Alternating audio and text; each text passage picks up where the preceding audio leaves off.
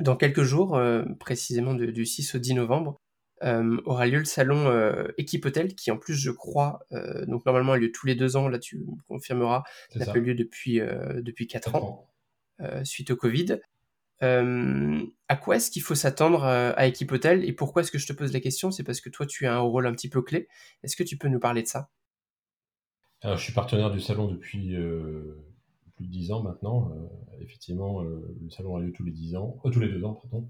Et bon, avec le coup du Covid, ça il y a une édition d'annulée. je pense que les gens sont contents de se revoir. On a besoin de se revoir, on a besoin de, liens, on a besoin d'être ensemble, de, retrouver un tel salon, pour l'avoir fait plusieurs fois, il y a, un truc après, il y a, une énergie, quoi. Ça dépasse, on fait des contacts, on rencontre des gens, on apprend des choses, mais ça vous booste.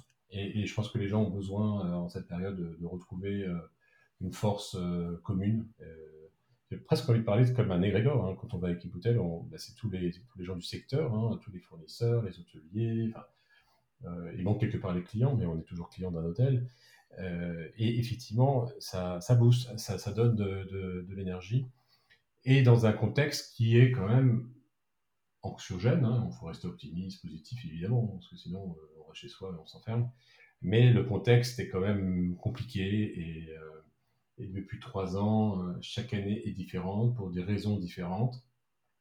Et, je pense qu'on est en pleine. Euh, on, le vivra plus tard, on le comprendra plus tard, mais on est en pleine mutation. Mais vraiment, hmm. une transformation.